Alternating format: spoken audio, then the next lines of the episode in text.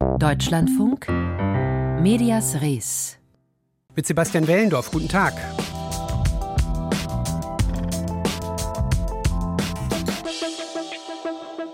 Es gibt Kritik an der Kritik an der RBB-Intendantenwahl, die laut beauftragten Rechtsgutachten wiederholt werden muss. Aber dieses Gutachten selbst gerät nun in den Fokus der Kritik. Stichwort unseriös. Was ist dran an diesen beiden Kritiken? Und was sagt der RBB zu all dem? Entheddern wir gleich dieses Thema, aber wir beginnen mit dem äh, New Social Media Kit on the Block. Oder ist es vielleicht doch nur derselbe olle Datenkrakendienst mit lediglich neuem dynamischen Namen Blue Sky? Kennen das. Die extrem angesagte neue Band spielt, aber der Türsteher lässt sie nicht rein. Im realen Leben ein echtes Problem, aber im digitalen Leben gibt es da eine einfache Lösung. Denn wenn hier ein neuer angesagter Club eröffnet, in den man nur per Einladungscode reinkommt, dann kauft man sich diesen Code eben im Netz. 10 Euro kostet so ein Code für den Dienst Blue Sky bei Kleinanzeigen. Und dieser Dienst ist für viele Medienmenschen eine, wenn nicht die bislang beste Alternative zu X bzw. Twitter und die beste Alternative zu Elon Musk, dessen rechtspopulistische Posts die Plattform für viele untragbar hat werden lassen. Sprechen wir drüber. Ich bin verbunden mit unserem Digitalexperten Falk Steiner. Herr Steiner, man kann sich also einfach so nicht anmelden. Es gibt einen Code, um reingelassen zu werden. Wer ist denn bislang präsent bei Blue Sky?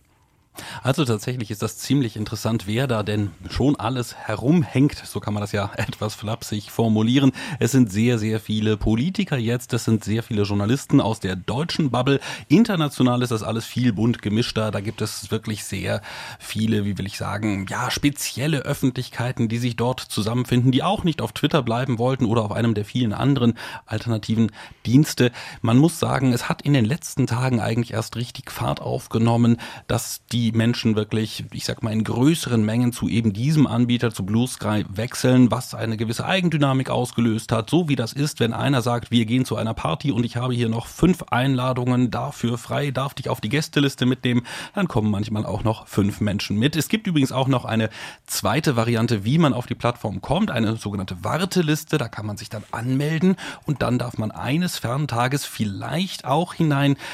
Ich glaube, zuletzt handelte es sich dabei um einige Wochen bis Monate. Das erinnert ja doch ein bisschen an den Türsteher im angesagten Club. Was bewegt denn die Menschen hauptsächlich rüber zu wechseln zu Blue Sky? Ist es tatsächlich die Kritik an Elon Musk? Man kann momentan bei der aktuellen Bewegung mit Sicherheit sagen, dass Elon Musk da wirklich der Auslöser war, denn man kann es zeitlich vor allem sehr gut zusammenbringen. Am 29. September hat der auf seiner Plattform, und so muss man X bzw. früheres Twitter wohl auch bezeichnen, auf seiner Plattform eben einen Tweet eines anderen Nutzers wiedergegeben, ihn zitiert und da noch etwas hinzu ergänzt. Da ging es um deutsche Rettungsschiffe oder Rettungsschiffe von deutschen NGOs im Mittelmeer und da hat er sich zu eingelassen und in diesem Tweet, den er zitiert hatte, war auch noch ein Wahlaufruf für eine Partei in Deutschland drin. Und das fanden viele Leute doch eine wirklich finale Grenzüberschreitung durch eben Elon Musk. Man muss aber sagen, Twitter hatte ja zuletzt auch als Ex dann doch wirklich viele arge Probleme, insbesondere mit Spam-Bots, mit Propaganda und ist der Umgangston dort, der hat doch sehr, sehr vielen Nutzern, gerade aus dem politischen Betrieb, gar nicht mehr gefallen. Das heißt, viele waren eigentlich auf der Suche und jetzt hat sich dort irgendwie eine Migrationsbewegung eben auf den Weg gemacht und damit sind viele Menschen jetzt eben auf dieser neuen Plattform angekommen. Aber dann sollten wir auch darüber sprechen, ob Blue Sky tatsächlich eine bessere, in Anführungsstrichen, Alternative mhm. ist. Also wer steckt hinter Blue Sky und welche Technik, vielleicht schauen wir auch da drauf, wird hier benutzt. Also Blue Sky ist tatsächlich ein ziemlich interessantes Phänomen, weil es eigentlich als technisches Projekt noch bei Twitter gestartet wurde.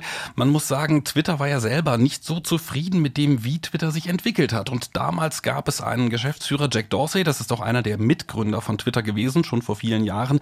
Der hatte ein Projekt in Auftrag gegeben, das hieß Blue Sky. Und Blue Sky sollte anhand von neuen technischen Möglichkeiten die Fehler nicht neu machen, die man bei Twitter gemacht hat. Also beispielsweise eben die Algorithmen so wie sie gebaut wurden, die sollten nicht neu repliziert werden, also nicht neu genauso wieder aufgebaut werden, die eben ja zum Beispiel ja im Verdacht stehen, ich sag mal, unangemessene Äußerungen, sehr, sehr schnelle, harte Äußerungen zu belohnen durch Aufmerksamkeit. Und genau das wollte man nicht machen. Und das ist jetzt der Versuch mit Blue Sky, genau das zu implementieren, also umzusetzen und dort zu versuchen, ein paar Dinge anders zu machen. Man muss auch sagen, Twitter ist immer als relativ zentrale Plattform angelegt gewesen. Das soll Blue Sky in dem Sinne eigentlich nicht sein, sondern die Grundidee ist auch, das kennt vielleicht der ein oder andere auch von Mastodon oder anderen Fediverse-Instanzen, ist eigentlich, dass es auch mit anderen Plattformen interagieren können soll. Allerdings momentan ist Blue Sky auch noch sehr zentralisiert.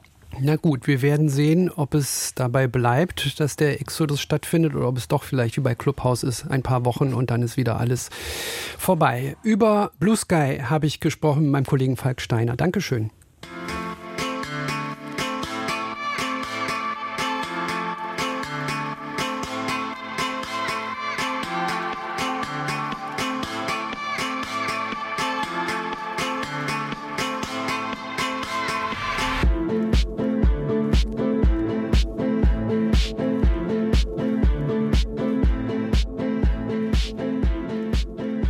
Deutschlandfunk Medias Res hier. Eine Woche ist es nun alt, das Rechtsgutachten zur RBB-Intendantenwahl. Die RBB-Mitarbeitervertretung hat es in Auftrag gegeben, und zwar bei Markus Schladebach, seines Zeichens Professor für öffentliches Recht und Medienrecht an der Universität Potsdam.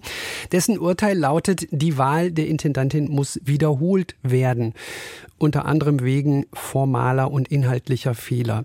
Beschwerden gibt es aber auch über das Gutachten selbst, das insgesamt wenig professionell erscheint, nicht zuletzt wegen des polternden Tonfalls, sagen Kritiker. Sollten wir darüber sprechen? Ich bin verbunden mit unserem Brandenburg-Korrespondenten Christoph Richter. Herr Richter, fangen wir mit dem Inhalt des Gutachtens an. Worum geht es da genau? Naja, der Jurist und Gutachter Markus Schladebach, den Namen haben Sie ja gerade schon erwähnt, äh, kritisiert die Wahl der RBB-Intendantin Ulrike Demmer doch in einem ungewohnt deutlichen Ton. Für ihn war es keine rechtmäßige Wahl. Zur Erinnerung, äh, nach dem zweiten Wahlgang ist damals die damalige Konkurrentin Heide Baumann aus dem Wahlprozedere ausgestiegen. Im anschließenden dritten Wahlgang hatte Ulrike Demmer dann keine Mehrheit bekommen und dennoch hatte man einen vierten Wahlgang durchgeführt und das sei eben nicht rechtmäßig gewesen. Man hätte die Wahl abbrechen müssen, weil es eben keine Konkurrentin mehr gab. Es sei zweifelhaft, so steht es wörtlich im Gutachten, ob bei nur noch einer Kandidatin überhaupt von einer Wahl gesprochen werden kann. Anderer Punkt, kritisiert wird auch die Arbeit der Findungskommission. 50 Bewerbungen habe man an einem Tag gesichtet. Das sei völlig unseriös. Ein anderer Kritikpunkt, den Schladerbach anmerkt, die fehlende Staatsfahne der aktuellen RBB-Intendantin Ulrike Demmer, weil sie eben bis 2021 Sprecherin der Bundesregierung war, fehle ihr die gebotene Staatsferne. Und ein letzter Punkt noch. Es wurden Mitbestimmungsrechte der Mitarbeitervertretungen bei der Wahl der Intendantin beschränkt. Äh, die Intendantin sei daher abzuberufen. Eine Neuwahl sei nötig. Also das meint in diesem ganz klaren Ton dann doch Markus Schladebach. Mhm. Kritik gibt es aber auch an der Kritik beziehungsweise an dem Gutachten selbst. Die Frage, die Kritiker stellen, ist, wie unabhängig kann oder ist dieses Gutachten? Ist diese Frage aus Ihrer Sicht berechtigt?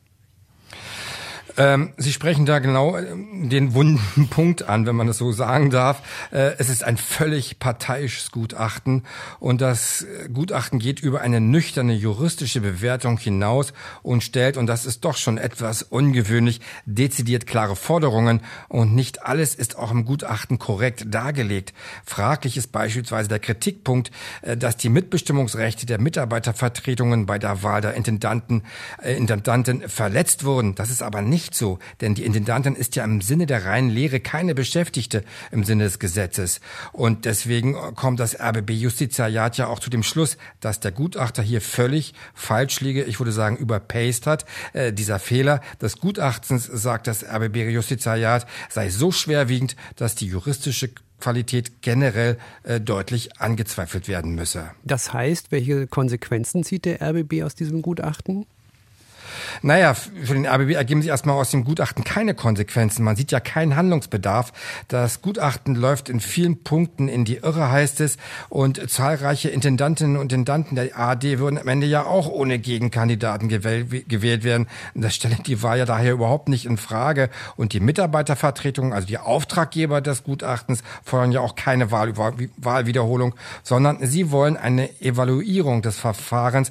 Aber eins muss man noch sagen, die Reputation Reputation der RBB-Intendantin Ulrike Demmer wurde mit dem Gutachten sicherlich beschädigt, meine ich. Und in dem Zusammenhang sollten vielleicht auch mal noch mal darauf schauen, dass der RBB-Untersuchungsausschuss im Brandenburger Landtag erneut zusammentrifft. Äh, geben Sie uns da auch noch einen Überblick. Wie weit ist der vorangekommen? Naja, die Aufarbeitung ist noch mitten im Gange. Man versucht ja beim RBB einen Kulturwandel in der Geschäftsetage hinzubekommen, also die Verfehlungen aufzuarbeiten, aufzuarbeiten. Aber die Stimmung unter den Mitarbeitern ist doch relativ angespannt, was ja auch mit dem Spardruck zu tun hat. Der Sender muss ja bekanntlich 49 Millionen Euro einsparen. Und im Brandenburger Landtag versucht man den RBB-Skandal ähm, mit Hilfe eines Untersuchungsausschusses ja aufzuarbeiten, der auch morgen wieder tagt. Dann wird zum zweiten Mal äh, Benjamin Grimm vernommen, der Medienstaatssekretär in der Potsdamer Staatskanzlei. Der hat sich ja bereits bei der ersten Vernehmung relativ ahnungslos gezeigt. Also er wusste von den ganzen Missständen überhaupt nichts. Und ähm, man habe, und da kam auch den Vorwurf, dass man eher, dass man dort bei der Staatskanzler eher weggeschaut und nicht hingeschaut habe. Damit konnte er nichts anfangen damit. Und ähm, auch ähnlich sieht es die ehemalige frühe Rundfunkratschefin, die damals äh, vernommen wurde, die war auch schlicht überfordert. Also da stellt sich schon die Frage, ob solche Ämter, wenn es um die Kontrolle des RBB geht, also in einer öffentlich-rechtlichen Anstalt, ähm, ob die nur so nebenbei gemacht werden können und nur äh, bei dem Rundfunksrat eben äh, nur im Ehrenamt ausgeübt werden können. Also da braucht es meines Erachtens professionellere Strukturen und da versucht ja der neue Staatsvertrag ja das ja nun anzugehen und der Verwaltungsrat soll ja auch künftig ein vergütetes Nebenamt werden, also das als eine Konsequenz. Werden wir auch darauf schauen, wie es da weitergeht morgen. Wir haben auch über das Rechtsgutachten zur RBB-Intendantenwahl gesprochen, an dem es heftige äh, Kritik gibt. Mit unserem Korrespondenten in Brandenburg, Christoph Richter, habe ich darüber gesprochen. Dankeschön. Ja, ist nicht so einfach mit der Abbildung demokratischer Prozesse in den Medien, die oft eine gewisse Vollständigkeit erfordern, solche Prozesse, aber dafür fehlt meistens oder oft die Sendezeit. Beispiel Wahlberichterstattung der großen TV-Sender. Alles deutlich unter Landtagseinzugshürde läuft zusammengefasst unter sonstige und wird im Schatten der großen Parteien nicht namentlich erwähnt. Anders ist auch gar nicht möglich, argumentieren die Sender, sonst würden allein aus der Parteinennung ein zweistündiger Vortrag werden. Aus Sicht der Kleinst- und Kleinparteien ist diese Nichtnennung aber eine Ungerechtigkeit, gegen die eine Partei geklagt hatte und nun Recht bekommen hat. Die jüngste Hochrechnung sieht folgendermaßen aus. Die SPD kommt auf 26,5 Prozent, die CDU, die Linke, die AfD, die Grünen, BVB, Freie Wähler, die FDP mit 4,5 Prozent nach dieser Hochrechnung nicht in den Landtag eingezogen. Brandenburg-Wahl die Entscheidung im September 2019. Nicht erwähnt werden in der Wahlsendung des RBB die sonstigen Parteien, die zusammen auf 4,1 Prozent kommen. Ob sie 0,1 Prozent haben oder 2,6, erfahren die Zuschauenden nicht. Die Tierschutzpartei, die die 2,6 Prozent erreicht hat, findet das ungerecht und klagt. Markus Kirschning, Vorsitzender der Tierschutzpartei Brandenburg. Wenn wir halt nicht genannt werden, dann sind wir halt auch unbekannter und wir fangen halt bei jeder Wahl wieder neu von Null an. Wenn wir jetzt aber genannt werden, dann sind wir halt in den Köpfen der Gesellschaft, dann haben die uns schon mal gehört und schon mal wahrgenommen und da haben wir eben das Gefühl, dass man dann vielleicht auch mehr Mitglieder hätte oder vielleicht auch mal mehr Spenden bekäme und das wurde uns halt verwehrt. Eine erste Klage vor dem Verwaltungsgericht scheitert. Die Revision vor dem Oberverwaltungsgericht dagegen ist erfolgreich. Die Richter folgen dabei der Argumentation der Tierschutzpartei. Die Berichterstattung am Wahlabend sei gerade dann von zentraler Bedeutung, wenn die Partei nicht ins Parlament einzieht aber doch einen Achtungserfolg erzielt.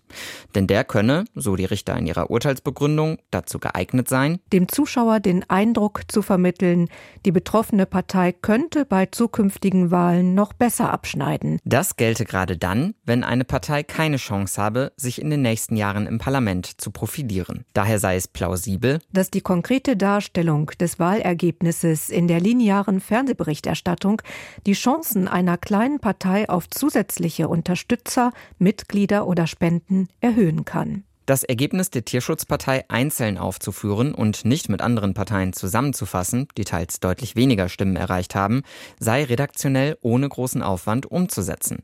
Ein Punkt, den die Tierschutzpartei heraushebt. Das hätte man halt so mit der Belegschaft, die man so hat und mit der Ausrüstung eben auch machen können. Also wäre jetzt also sehr leicht gewesen, uns dort halt auch im Balken darzustellen. Und diesen Punkt finde ich halt auch wichtig zu erwähnen, weil dadurch wird eben auch deutlich, dass sie das einfach nicht gemacht haben und eben auch nicht machen wollten. Diese Ungleichbehandlung sei nicht durch die grundsätzliche Freiheit des RBB zur Programmgestaltung gerechtfertigt, so das Urteil des Oberverwaltungsgerichts. So hatte der RBB jedoch argumentiert und tut dies auch weiterhin. Wie der RBB dem Deutschlandfunk gegenüber bestätigte, wird er Revision einlegen. Die nächsten Landtagswahlen in Brandenburg finden erst im September 2024 statt. Doch in Bayern und Hessen stehen bereits jetzt Wahlen an. Für den hessischen und bayerischen Rundfunk gilt das Urteil nicht. Entsprechend sehen sie auch keinen Änderungsbedarf ihrer Praxis. Auf Anfrage heißt es, wir nennen in den Wahlsendungen die Parteien zu dem Zeitpunkt, zu dem es die Hochrechnungen nach Auffassung von Infratest, DIMAP oder Auswertungen des Statistischen Landesamtes zulassen. Wir bitten um Ihr Verständnis, dass es im Vorfeld eines Wahlabends mit vielen Unwägbarkeiten nicht möglich ist, Häufigkeiten oder genaue Zeiten von Erwähnungen zu nennen. Auf Nachfrage, ob das Urteil des Oberverwaltungsgerichts also keine Auswirkungen auf die Wahlberichterstattung habe, heißt es wiederum, da das von Ihnen angesprochene Urteil noch nicht rechtskräftig ist, können wir darüber hinaus nicht mehr dazu sagen. Dabei könnte die Frage, ab wann Parteien mit einem eigenen Balken ausgewiesen werden, bei beiden kommenden Landtagswahlen auf die Sender zukommen. In Bayern liegt die FDP laut letzter Umfragen bei drei bis vier Prozent, die Linkspartei bei ein bis zwei Prozent, genauso wie die Bayernpartei. Ein Wert, den auch die konservativ-ökologische ÖDP regelmäßig erreicht. In Hessen liegen Linkspartei und Freie Wähler in den Umfragen bei um die drei Prozent. Das ZDF wiederum verweist auf seine bisherige Praxis, die man auch nach dem Urteil nicht ändern werde. Dort werden Parteien einzeln ausgewiesen, wenn sie drei Prozent erreicht haben, heißt es auf unserer Anfrage. Ab welchem Stimmenanteil Parteien künftig genannt werden sollten oder ab wann sie unter andere zusammengefasst werden können, hat auch das Oberverwaltungsgericht Berlin-Brandenburg offen gelassen. Für die Sender gelte dabei die, Zitat, verbleibende Gestaltungsfreiheit. Sascha Wandhöfer berichtete.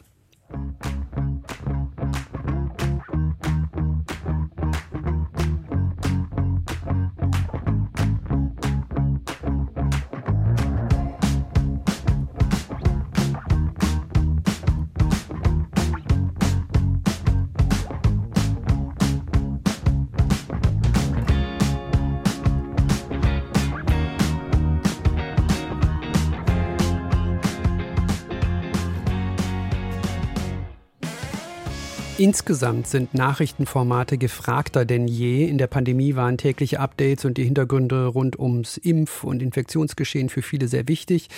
Und dann kam der russische Angriffskrieg auf die Ukraine. Auch der hat das Interesse an aktuellen Nachrichten hochgehalten. Allerdings sind da neben die etablierten Formate im Fernsehen und Hörfunk längst natürlich auch die digitalen Medien und Apps aufgerückt, die insbesondere den privaten News-Kanälen im linearen Konkurrenz machen. Und einer dieser linearen Kanäle ist der Sender Welt, der schon lange versucht, ein sogenanntes Mehrwertangebot in Sachen News anzubieten. Michael Mayer war für Medias Res in der Redaktion von Welt in Berlin. Deutschland in der Flüchtlingskrise. Ist unser Land am Limit? Brauchen wir ein neues Asylrecht? Und blockiert die Ampelkoalition eine europäische Lösung? Alle drei bis vier Wochen lädt sich die Redaktion prominente Gäste zum Welttalk ein. Vier Gäste debattieren dann eine knappe Stunde über ein aktuelles Thema. Letzte Woche war unter anderem CDU-Chef Friedrich Merz zu Gast, der mehrere Sätze über das Verhalten von Flüchtenden in deutschen Zahnarztpraxen sagte, die von fast allen anderen Medien zitiert wurden. Für die Redaktion natürlich in aufmerksamkeitsökonomischer journalistischer Hinsicht ein Coup. Der Welttalk ist eine Art Signature-Sendung für den Nachrichtensender, sagt Redakteur Mark Nowak. Also ganz klar, äh, das ist sozusagen unser Aushängeschild. Das ist der eine große Talk, den wir machen, neben all den vielen Gesprächen, die wir ja auch im laufenden Programm haben. Aber das ist unser Leuchtturm ganz klar und das ist auch unser Anspruch, dass wir alle drei bis vier Wochen so eine Besetzung hinbekommen. Neben dem Welttalk gibt es täglich auch das Duell des Tages, in dem sich zwei Kontrahenten über ein aktuelles Thema streiten, kompakt in 15 Minuten. Minuten. All das kommt gut an in Zeiten, in denen viel los ist rund um den Globus. Die Quoten haben zwar im Vergleich zum letzten Jahr etwas nachgegeben, dennoch liegt die Quote von Welt mit 1,3 Prozent vor der Konkurrenz von NTV und auch von Phoenix, dem Ereigniskanal von ARD und ZDF. Weltfernsehchefredakteur Jan-Philipp Bogart, der vorher für die ARD aus den USA berichtete, sagt, dass sein Sender erfolgreich ein breites Meinungsspektrum abbilde, durchaus hier und da vielleicht etwas schärfer im Ton als bei anderen Sendern. Also die große Besonderheit unseres Senders ist ja, dass wir sehr eng auch mit der Zeitung Welt und den, den Online-Kollegen kooperieren. Und da gibt es viele kluge, meinungsfreudige Kolumnisten. Wenn ich äh, zum Beispiel an Jacques Schuster denke, an Robin Alexander, an Ulf Poschardt, äh, Dagmar Rosenfeld. Und die laden wir sehr regelmäßig auch ins Studio ein und können da rüber natürlich diesen Markenkern von Welt auch gut ins Fernsehen transportieren. Wir machen das dann auch als Meinung kenntlich. Es ist, glaube ich, schon eine Besonderheit, dass wir eben als Nachrichtensender auch auf die Expertise unserer Zeitungsköpfe zurückgreifen können. Sicherlich ist der Sender ebenso wie die Zeitung Welt eher im konservativen Spektrum zu verorten. Jan Philipp Bogert sagt, dass man aber nicht in eine Richtung gehen will wie in den USA, wo Sender wie Fox News oder MSNBC vor allem am Abend mittels meinungsstarker Shows Quote machen, die gerade bei Fox auch schon mal durch Polemik und Fake News auffallen. Doch setzt die Konkurrenz der News-Apps und Websites nicht langfristig den Nachrichtensendern wie Welt arg zu? Braucht es sie überhaupt noch? Chefredakteur Bogert sagt, dass zumindest die Quoten eine klare Sprache sprechen. Sie sind stabil und steigen sogar leicht. Das hat natürlich auch mit großen Lagen äh, wie dem russischen Angriffskrieg gegen die Ukraine zu tun. Dann schalten die Leute nach wie vor auch ganz klassisch den Fernseher an. Das bedeutet aber natürlich nicht, dass wir uns nicht auch für die digitale Welt aufgestellt haben. Die Beiträge, die wir produzieren, die Interviews, die wir führen, die findet man ganz selbstverständlich auch immer auf welt.de, aber auch bei YouTube. Und wo die Menschen unsere Inhalte finden, ist mir persönlich egal. Hauptsache, wir werden gesehen und da stellen wir fest, dass das Bedürfnis der Menschen nach Einordnung und Kontext und Augenzeugenberichten größer ist denn je. Ein Sender wie Welt muss im Gegensatz zu Phoenix von ARD und ZDF via Werbeschaltung Geld verdienen. Da sei man im Plan, so Burgert. Und das, obwohl im laufenden Jahr die deutschen Privatsender deutliche Werberückgänge zu verzeichnen haben. Bei der RTL Group lag der Nettogewinn im ersten Halbjahr mehr als 50 Prozent unter dem Ergebnis von 2022. Zwei Nachrichtenredakteurinnen, die anonym bleiben möchten, berichteten dem Deutschlandfunk, dass aus Budgetgründen bei RTL und NTV bereits mehrere Redaktionsschichten gestrichen worden seien. Da läuft es in Berlin offenbar besser. Im Nachrichtenzentrum von Welt ist man zufrieden mit der Zuschauerresonanz. Auch eine Nominierung zum Deutschen Fernsehpreis sei eine schöne Anerkennung gewesen, sagt Jan-Philipp Bogart. Am Ende habe man den Preis zwar nicht bekommen, aber immerhin. Mich persönlich freut am meisten, dass nicht eine Sendung oder eine Moderatorin nominiert ist, sondern wir als Sender, als Team für unsere Nachrichtenberichterstattung insgesamt in der Kategorie beste Information, weil das ist einfach eine Anerkennung für jeden Einzelnen im Team und man einfach sieht, dass das Publikum uns vertraut in diesen bewegten Zeiten, wo es so schwer ist, ja Einordnung zu finden und Übersicht äh, zu behalten und dass offenbar wir doch sehr gezielt eingeschaltet werden, um eben in dieser oft unübersichtlichen Nachrichtenlage Orientierung zu schaffen. Der Sender Welt TV baut sein Informationsangebot aus. Michael Mayer berichtete. Hier ist das erste deutsche Fernsehen mit den Tagesthemen.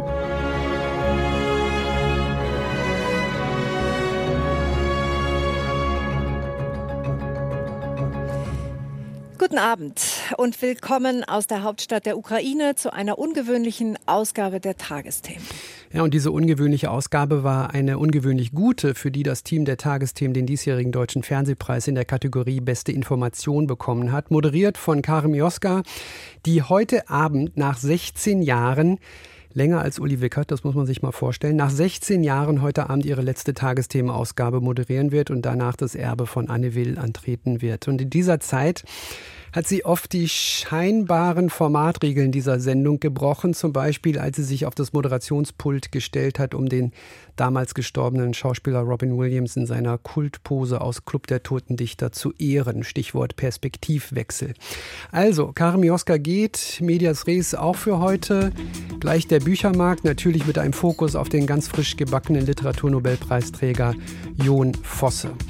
Die Berichterstattung zum Thema Bergkarabach, die hören Sie in unserem Podcast nach Redaktionsschluss morgen um 15.30 Uhr hier im Radio oder natürlich auch jederzeit im Netz bzw. in Ihrer DLF Audiothek App. Das war's von uns. Sebastian Wellendorf ist mein Name. Machen Sie es gut.